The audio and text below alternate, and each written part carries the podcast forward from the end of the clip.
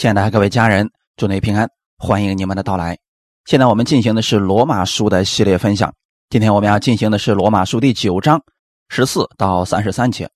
我们分享的题目叫“神的权柄和拣选”。先来做一个祷告，天父，感谢赞美你赐给我们这美好的时间，一起来领受你的话语，借着真理，让我们更多的认识你，明白你的旨意而生活。圣灵引导我们每一个人的心，让我们在你的话语上建立信心，让我们在你的话语上刚强站立，并且能够把你的话语使用在生活当中，使我们以及我们身边的人也得着益处。奉主耶稣基督的名祷告，阿门。我们来看我们今天的本文，《罗马书》第九章十四到三十三节。这样，我们可说什么呢？难道神有什么不公平吗？断乎没有，因他对摩西说：“我要怜悯谁就怜悯谁，要恩待谁就恩待谁。”据此看来，这不在乎那定义的，也不在乎那奔跑的，只在乎发怜悯的神。因为经上有话向法老说：“我将你兴起来，他要在你身上彰显我的全能。”并要使我的名传遍天下。如此看来，神要怜悯谁就怜悯谁，要叫谁刚硬就叫谁刚硬。这样，你必对我说：“他为什么还指责人呢？有谁抗拒他的旨意呢？”你这个人呐，你是谁，竟敢向神犟嘴呢？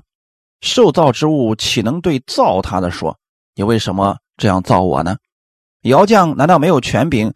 从一团泥里拿一块做成贵重的器皿，又拿一块做成卑贱的器皿吗？倘若神要显明他的愤怒，彰显他的全能，就多多忍耐宽容那可怒、预备遭毁灭的器皿，又要将他丰盛的荣耀彰显在那蒙怜悯、早预备得荣耀的器皿上。这器皿就是我们被神所招的。不单是从犹太人中，也是从外邦人中，这有什么不可的呢？就像神在何西阿书上说：“那本来不是我子民的，我要称为我的子民；本来不是蒙爱的，我要称为蒙爱的。从前在什么地方对他们说：你们不是我的子民，将来就在那里称他们为永生神的儿子。”以赛亚。指着以色列人喊着说：“以色列人虽多如海沙，得救的不过是剩下的余数，因为主要在世上施行他的话，叫他的话都成全，速速的完结。又如以赛亚先前说过：若不是万军之主给我们存留余种，我们早已像索多玛、俄摩拉的样子了。这样，我们有什么可说的呢？”那本来不追求义的外邦人反得了义，就是因信而得的义；但以色列人追求律法的义，反得不着律法的义。这是什么缘故呢？是因为他们不凭着信心求，只凭着行为求，他们正跌在那绊脚石上。就如经上所记：“我在西安放一块绊脚的石头，跌人的磐石，信靠他的人。”必不至于羞愧，阿门。上次我们简单分享了预定，有很多人总是疑惑的说：“我们的主在世上有他的权柄，他把人造成这个样子，把那个人造成另外一个样子，让这个人信，让那个人不信，让这个人上天堂，让那个人下地狱，节选这个人，不节选那个人。”这样的话，我们能说什么呢？这一切。不是全凭着神的心意吗？我们人也左不了、左右不了这些事情啊。我们信不了，是神压根就没有给我们节选的权利呀。这样想来，是不是神就不公平了呢？也有很多人说，该信的始终都会信，就算我不去传福音，时候到了他也会信的。那不该信的，神没有拣选的。就算我给他传福音，也是白搭。所以啊，他们爱怎么样就怎么样吧，没必要传福音了。这样的想法正确吗？很明显，这是不符合经上所说的。上次提到，神在利百家的两个儿子之间选择了雅各，说：“雅各是我所爱的，以扫是我所恶的。”这是神的拣选，我们不能说什么。因此，有人不仅要问：神为什么选雅各，不选以扫呢？这样太不公平了。保罗怕我们不明白，所以在十四节的时候强调说：“这样。”我们可说什么呢？难道神有什么不公平吗？断乎没有。他的意思是说，我们的神绝对不可能不公义、不公正。刚信主的人读旧约的时候啊，可能对神有一些做法不太理解。以色列百姓要往迦南地去，神把原来那里的原住民都给杀了，法老不放他们离开埃及。神就把整个埃及都毁坏了，难道这叫公平吗？我们可以带着这样的问题来看圣经，你在圣经上一定会找到答案的。以赛亚书四十二章第三节：压伤的芦苇它不折断，将残的灯火它不吹灭，它凭真实将公理传开。既然神是施行公理的主。那么他就有审判的权柄，对恶一定要刑罚，对善一定要奖赏。因此，当我们带着这样的心读经的时候，必会看到神的作为。神不可能出现不公平或者不公义，尽管有时候人想不明白，那只是我们对事物的判断是片面性的，而非全面的。当我们知道了事情的真相之时，必能感恩神的公义，因为恶若不除灭，世上就失去了公义。保罗也已经把答案告诉了我们：神绝对不可能不公平，神绝对不可能不公义，因为公义和公平本身就是他的属性，他本身就是用公义、用公平。治理万物，诗篇八十九篇十四节，公义和公平是你宝座的根基，慈爱和诚实行在你前面。我们分享第一点，神的拣选，神要恩待谁就恩待谁，神要怜悯谁就怜悯谁。弟兄姊妹，很多人可能对这句话也不了解，对神产生怀疑。如果只拿出这一句的话，我们确实会对神产生误解，因此解经一定要看上下文，看看这段话语是对谁说的呢？十五节，因他对摩西说：“我要怜悯谁就怜悯谁，要恩待谁就恩待谁。”弟兄姊妹看见了吗？这是对摩西说的，也就是律法之下的人，因人在律法之下。不能够靠行为称义，也不能靠着行为取悦神。那么神的恩典临到谁身上，就是这个人的福气罢了。其他没有得着的，不该有什么埋怨的，因为本身他就是不配得的。但新约之下呢，我们并不适合使用这句。因着耶稣基督的恩典，神乐意赐福给我们。神因着我们的信。就称我们为义了。借着耶稣，他把万物都赐给了我们，为我们效力呢。所以还是要看明上下文来解释圣经。当时神说这句话，是以色列百姓拜了金牛犊以后，他们犯了拜偶像的罪。神刚刚赐下了世界，百姓就违背了诫命。按照律法，他们每一个人。都是应该死的，就是在这种情况之下，摩西向神来祷告，他祷告神赦免这一群百姓，不要杀百姓。当时摩西的祷告是很诚恳的，说：“你把我的名字从生命册上涂了吧，你要赦免这群百姓。”这是当时摩西向神的一个祷告。出埃及记三十二章三十一到三十三节，摩西回到耶和华那里说：“哎，这百姓犯了大罪，为自己做了金像。倘或你肯赦免他们的罪，不然，求你从你所写的册上涂抹我的名。”耶和华对摩西说：“谁得罪我，我就从册上涂抹谁的名。”因此啊，我们读圣经一定要看上下文，当时发生了什么事情。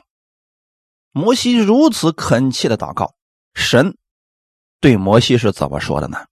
出埃及记三十三章十九节，耶和华说：“我要显我一切的恩慈，在你面前经过，宣告我的名。我要恩待谁，就恩待谁。”神没有说摩西不要说这些话了，他们都是该死的。我就是要怜悯你，因为你没有拜金牛犊。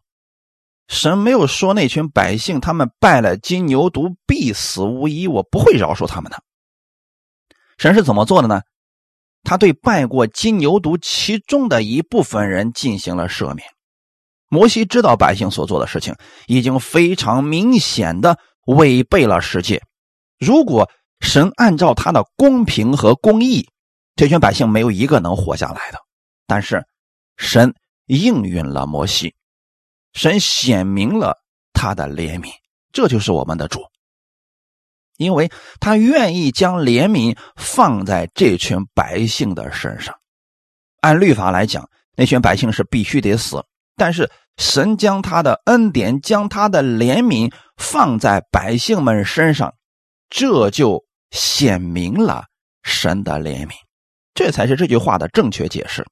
十六节，据此看来，这不在乎那定义的，也不在乎那奔跑的，只在乎发怜悯的神。我们要注意的是，神怜悯恩待以色列百姓，不是因为他们知道自己错了、认罪悔改了，也不是他们配得神的怜悯。以色列百姓得到神的。饶恕和怜悯，是因为神愿意怜悯他们，这并不表示神不公平，反而显出了神的宽容恩惠。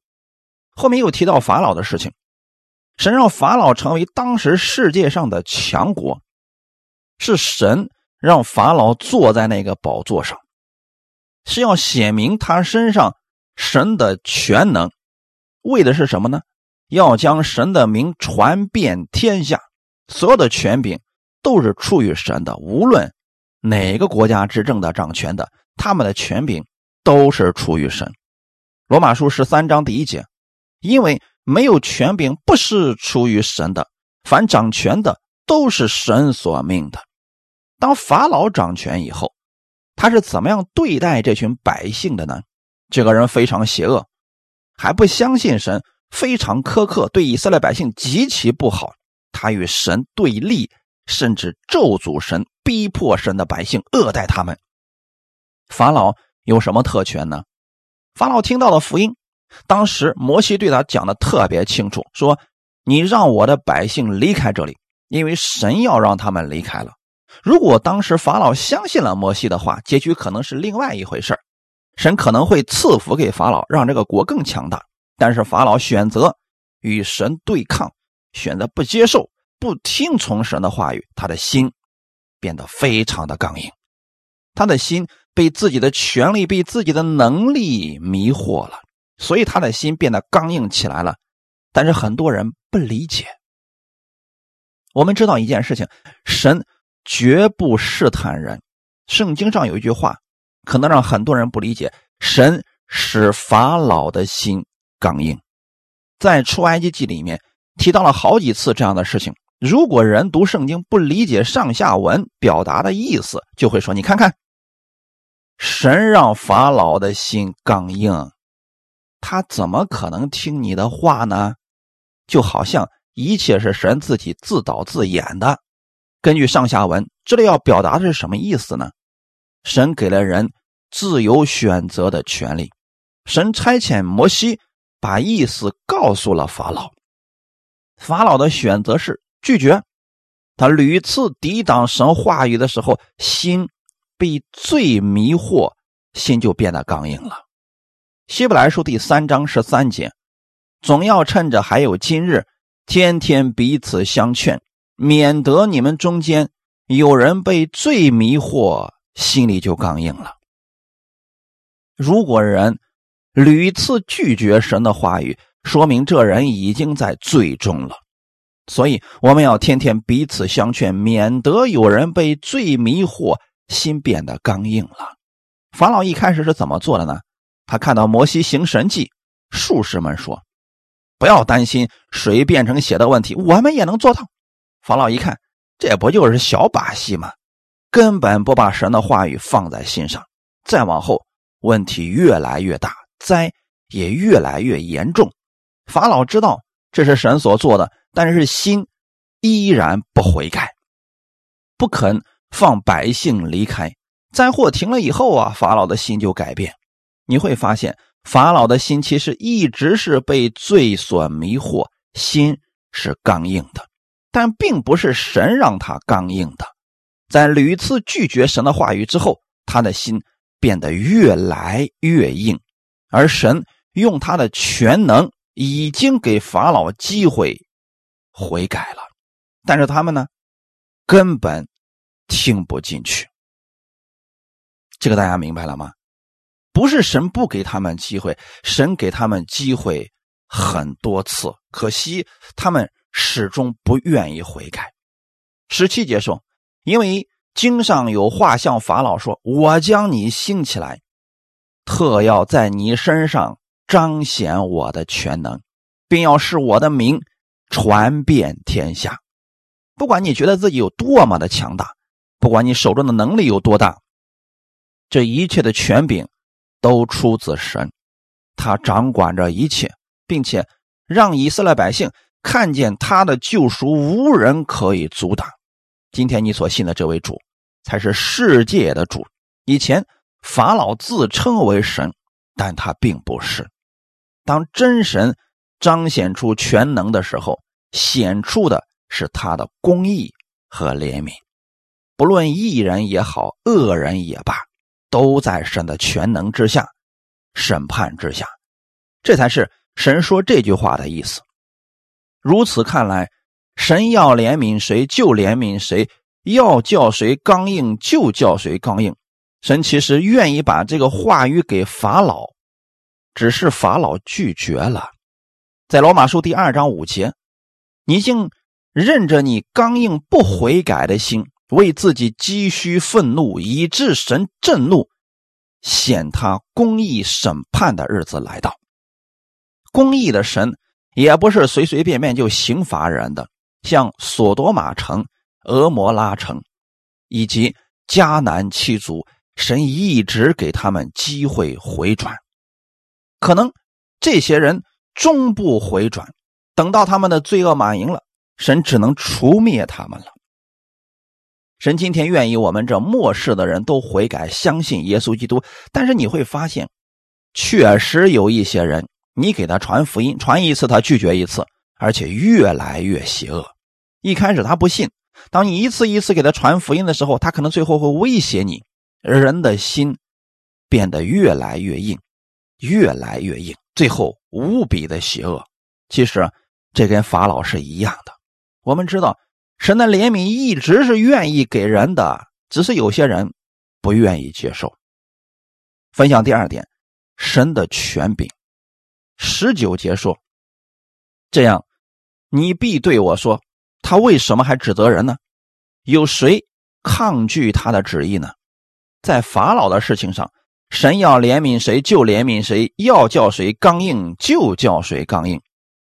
在这个事情上，你不能指责神。”你不能对神说：“你这样做有点不公平。”哎，他是赏善罚恶的主，若是看到恶视而不见，这才是不公平。他为什么还指责人？有谁能抗拒他的旨意呢？世人反对神的权柄，拒绝让神的话语在自己身上成就，想要自己来决定自己的命运，想怎么活就怎么活，就是自己犯错了也不要紧，不愿意。神执行审判，这就是以自我为中心了。而法老恰恰就是这样一种情况，他不愿意让神来管辖他，也不愿意听神的话语，他要靠自己管理自己的命运，最终选择了屡次反对神。还有一些人，当神将他的怜悯给这个人的时候，他愿意接受，生命就不再一样了。因此，神是施恩的主，他责备人的时候，显出的是他的公义，还有人的败坏。保罗对这些问题给了我们答案，答案就是在神的位置上来解释的，就是人没有资格反驳神，也没有资本指责神的不公平和不公义。任何反驳神的人都是低估了神，高估了自己。如果今天有人觉得耶和华不公平，那么这个人就觉得自己比神更强，这实际上是。低估了神的公平，高估了自己的公平，在世上是如此。当你觉得一个人做的不够好的时候，其实你的意思是我所做的比他强，所下的结论比他强。当人用自意抵挡神的时候，神能说什么呢？受造之物岂能对造他的说：“你为什么这样造我呢？”受造之物怎么能够质问神呢？这里突出了神的公义和公平。举个例子来讲，比如说人造了电脑，那电脑不能站出来说：“你凭什么把我造成这个样子呀？”我觉得你不够聪明，这就是很荒谬的事情了。既然人能把电脑造出来，就一定比电脑更聪明。神造了我们，但绝对不会说。神还不如我们公平，不如我们公义，所以有时候啊，人要给神出点主意，说啊，你应该这样来成就我的事儿。你不这么做，你就不公平了，你就不爱我了，这完全是错误的。所以，神对这样的人使用了他的全能。保罗在这里用神的全能解释说：“你这个人呢，你是谁？”竟敢向神犟嘴呢？受造之物岂能对造他的说：“你为什么这样造我呢？”为什么神把我们造成这个样子？我们不要去问神了，因为神爱我们，他有权柄，他有权把我们造成这个样式，造成那个样子，是因为我们不了解的事情太多了，因为人太无知了。所以人觉得自己很厉害，只是因为人对神了解太少了。所以人说：“神你不公平，你不公义。”人怎么能够质问宇宙万物的创造者呢？如果你想考察神的不公平，你尽管去查看，最终还是找不出来，因为神没有不公平，也没有不公义。他看到了所有事情的结局，所有问题的答案，他都知道。人知道的太少，人只是知道了其中的一部分，很片面的，所以人才会觉得神不公平。就像一开始提到的，神为什么要把迦南七族消灭净尽呢？连他们的牲畜都不要留下来，为什么要这样做呢？因为当时以色列百姓进迦南的时候。当时的迦南七族已经非常败坏了，当时他们已经极其的混乱，道德方面、伦理方面、肉体方面极其的败坏了，各样的疾病已经在那个地方开始蔓延了。如果不彻底处理的话，这些疾病会传染到以色列百姓的身上。所以神选择了一个方式，彻底毁灭。就像今天有人身上长了一个瘤。他会不会心疼的对医生说：“切一半得了，那一半留着吧，他毕竟也是肉啊。”对于邪恶的事情，神有能力、有权柄，彻底的处理它。而迦南七族正好属于这一种，所以神这样做了。只是我们不明白，我们说神呐，你为什么要这么残忍？干嘛要把他们全部杀尽呢？留下点多好呀！因为我们是人。我们太有局限性了，我们不了解所有的事情，所以我们需要相信神，他是公平的，他是公义的。有一天，你一定会知道，神所做的都是正确的。就是将一切都显明的时候，你就明白了。罗马书第九章二十一到二十三节，窑匠难道没有权柄从一团泥里拿一块做成贵重的器皿，又拿一块做成卑贱的器皿吗？倘若神要显明他的愤怒，彰显他的全能，就多多忍耐宽容那可怒、预备遭毁灭的器皿，又要将他丰盛的荣耀彰显的那蒙怜悯、早预备。得荣耀的器皿上，神有权柄决定把恩典给哪个人，就像窑匠有权柄支配泥土一样。神用泥土做成了一块贵重的器皿，又用泥土做成了一块卑贱的器皿，这是神的权利。很多人说啊，魔鬼是神所造的，其实不对，魔鬼不是造出来的，神只是造了天使。天使当中有一部分堕落了，成了魔鬼，这就跟泥土和器皿一样。一开始我们都是泥土，但有一部分被做成了贵重的，一部分被做成了卑贱的。神造天使，一部分天使听从神的话语，是荣耀的天使，是尊贵的天使；有一部分天使堕落了，成了堕落的天使，成了卑贱的器皿。神造了人。但是人违背了神的话语，堕落了。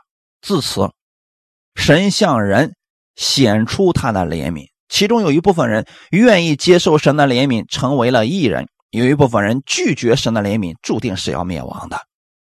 神是用窑匠这个比喻来告诉我们：罪人不是神所创造的。神造了天使，神造了人，只是中间有人。成为了抵挡者，因此他们成为了卑贱的、堕落的。神的心意是什么呢？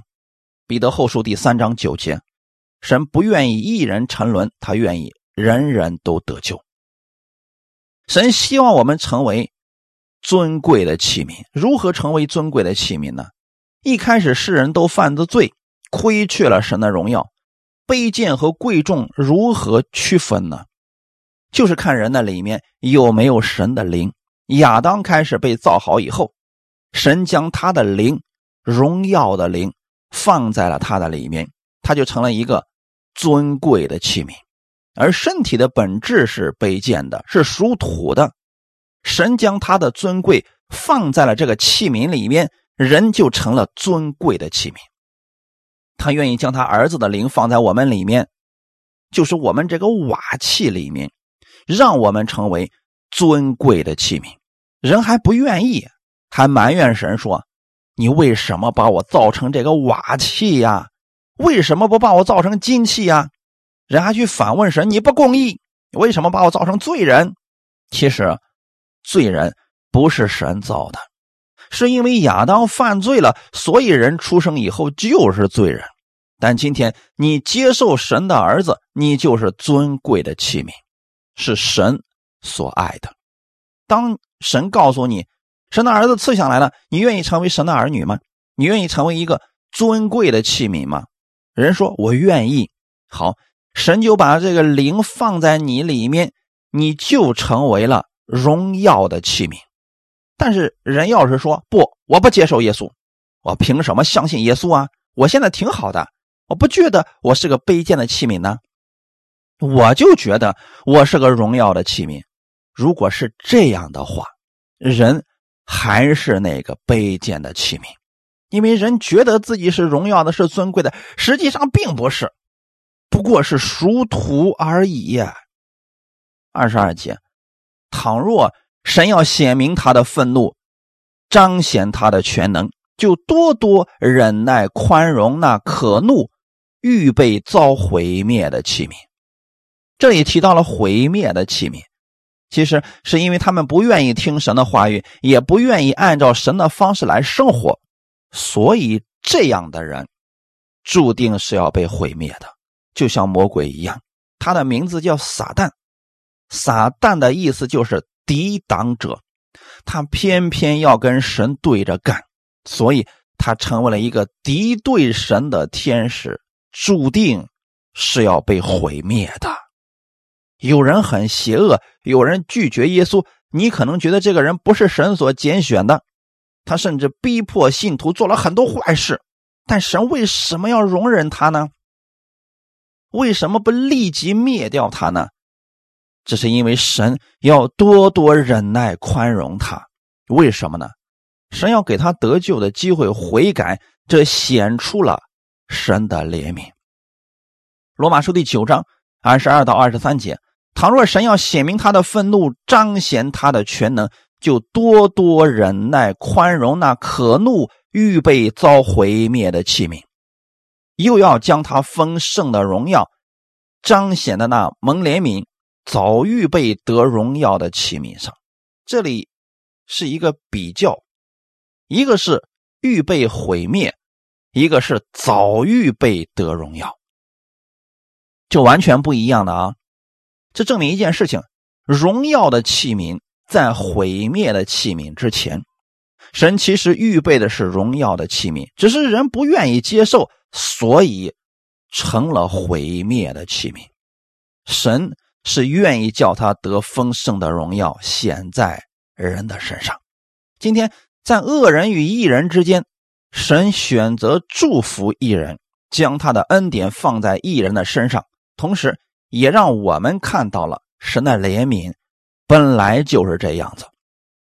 神就是要这样祝福一人。如果恶人回转了，神也如此恩待他；但如果有人终不肯悔改，那么他们注定是要被毁灭的。这就是我们神的全能，他不愿意毁灭人，只是人拒绝神，那注定要沉沦了。约翰福音第三章十六到十八节：神爱世人，甚至将他的独生子赐给他们，叫一切信他的不至灭亡，反得永生。因为神差他的儿子降世，不是要定世人的罪，乃是要叫世人因他得救。信他的人不被定罪，不信的人罪已经定了，因为他不信神独生子的命。神为什么要这样做？为了让世人不再被定罪，为了让世人接受福音进入永生，神的意思是：这里有救恩，你们来吧。神愿意万人得救，明白真道，不愿意有一人沉沦。他愿意人人都悔改，并且他已经预备好了赎罪祭，他已经将他的儿子赐下来了。只要人接受主耶稣为救主，就不必。成为那个毁灭的器皿，但是人说我不要，我觉得现在挺好的，我干嘛要信耶稣啊？我干嘛要相信你，听你的话呀？我干嘛要去教会聚会呀？人不知道现在我过得多舒服呀！当人拒绝的时候，其实人选择了毁灭，但神仍然宽容人，仍然给人机会。如果说，我们真正认识神的权柄和他所施行的怜悯，我们必然会匍匐在他面前。神借着耶稣基督的救赎，赦免了我们的罪，显明了他的恩典，显明了他的慈爱，使我们谦卑的爱慕他，真心的来敬拜他。这是基督的爱激励我们这样去爱神了。所以，当你明白神有多么的宽容你。神为什么今天祝福你？不是因为你行为够好，是因为你选择接受他。当你接受他的时候，他把他的荣耀、丰富的怜悯都加在你的身上。这就是神的怜悯，这就是神的主权呐，弟兄姊妹。这段经文还显明了另外一件事情，就是因为其他人的邪恶。神丰盛的荣耀更清楚的彰显在那些被拣选的人身上。接下来，神给我们举了一些例子，就是说，犹太人和外邦人，犹太人是被神所先拣选的，但是啊，他们拒绝了福音。二十五节说，就像神在何西阿书上说：“那本来不是我子民的，我要称为。”我的子民本来不是蒙爱的，我要称为蒙爱的。这指的是谁呢？是我们。我们本来不该是神的子民，今天神的恩典临到了，神的怜悯临到了，让你成为了神的子民。我们本来不在以色列国之内，我们本来不是蒙爱的，今天神称我们为蒙爱的了。神对以色列百姓说一句话语：以赛亚书说，以色列人虽多如海沙，得救的不过是剩下的余数。弟兄姊妹，这句话又一次被滥用了。今天很多人对外邦人也是这样说。我告诉你们，别看今天信耶稣的很多，得救的是很少的一部分人。你确定你能得救吗？得救的人是相当少的。别以为你接受的耶稣就能进天国了，没那么容易。你必须还要有好行为才可以的。但是啊，这句话指的是以色列人。为什么先知以赛亚说以色列虽多如海沙，得救的不过是剩下的余数呢？他的意思是，以色列人虽然这么多，他们虽然是神所拣选的子民，但是他们绝大部分都不接受耶稣，他们得救的只是一少部分，一少部分人接受主耶稣。千万不要把这句话语用在外邦人的身上，用在我们身上。不合适，因为他特别写的就是以色列人。二十八节，因为主要在世上施行他的话，叫他的话都成全，速速的完结。三十一节也告诉我们答案了，因为他们追求律法的意义，他们凭着行为想通过行为成为艺人，结果他们得不着律法的义。我们为什么得着的呢？我们靠的不是律法，我们靠的是因信称义。感谢主。今天为什么神的恩典在你身上，神的怜悯在你身上呢？是因为你信了耶稣基督，因为你相信神称你为义人了。为什么以色列百姓得救的不过是剩下的余数呢？他们想靠自己，想靠行为。想靠律法来称义，结果大部分的人都没有得着这个救恩。三十三节，我在西安放一块绊脚的石头，跌人的磐石，信靠他的人必不至于羞愧。这个磐石指的是谁呢？耶稣基督。如果你想靠着你的行为称义的话，那么，耶稣基督就是标准。如果你真的想通过行为称义的话，那么守全律法就是最好的标准。但是人怎么样呢？人没有办法达到这个义，所以跌在了那个磐石上。弟兄姐妹，如果你想通过你的行为来得着义，得着神的怜悯，得着神的宽容的话，你正好就跌在这个磐石上，耶稣基督就是一个标准。如果今天人想通过律法成就律法的义，那么人所有的行为都没有办法在神面前站立得住，因为人在律法面前就是一个失败者。所以，在律法下的人，他们会怀疑神、质问神，就像那些假冒伪善的法利赛人质问耶稣一样。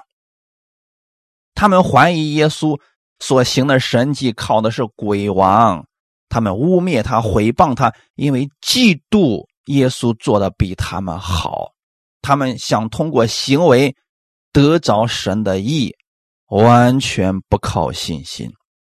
但今天我们不一样，我们没有办法守住神的全部律法，也背不过六百一十三条律例典章。我们只记得一个事情。耶稣基督他所做的，就是我所需要做的。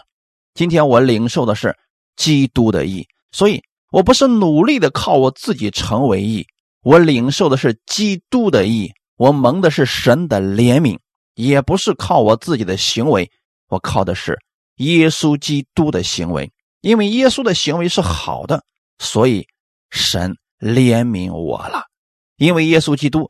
他在十字架上为我的罪已经付上代价了，所以我知道今天神是恩待我的。所以神说，信靠他的人不至于羞愧。神看这两个不配的人，像其中一个施怜悯，这本身没有什么不公平，也没有什么不公正。如果神选择赦免一个人，并不是对另一个恶人不公平，就像今天我们也是一样的呀。无论是犹太人、希腊人，都在罪恶之中。神怜悯我们，不是我们做了什么，乃是因为我们蒙了神的怜悯。所以，这个被神怜悯的人，他应该感谢神，而不是对神有所埋怨。耶稣在十字架上的时候，他身边有两个囚犯，其中一个说：“主耶稣，你。”德国降临的时候，愿你纪念我。这个罪犯知道他自己罪有应得，他也知道自己不配得着上帝的怜悯，在行为方面，他根本不配向神说什么，所以他只能说：“你若怜悯我，就怜悯我吧。”但另外一个却是哈哈大笑，根本不相信耶稣会接纳他。虽然他们两个都犯罪了。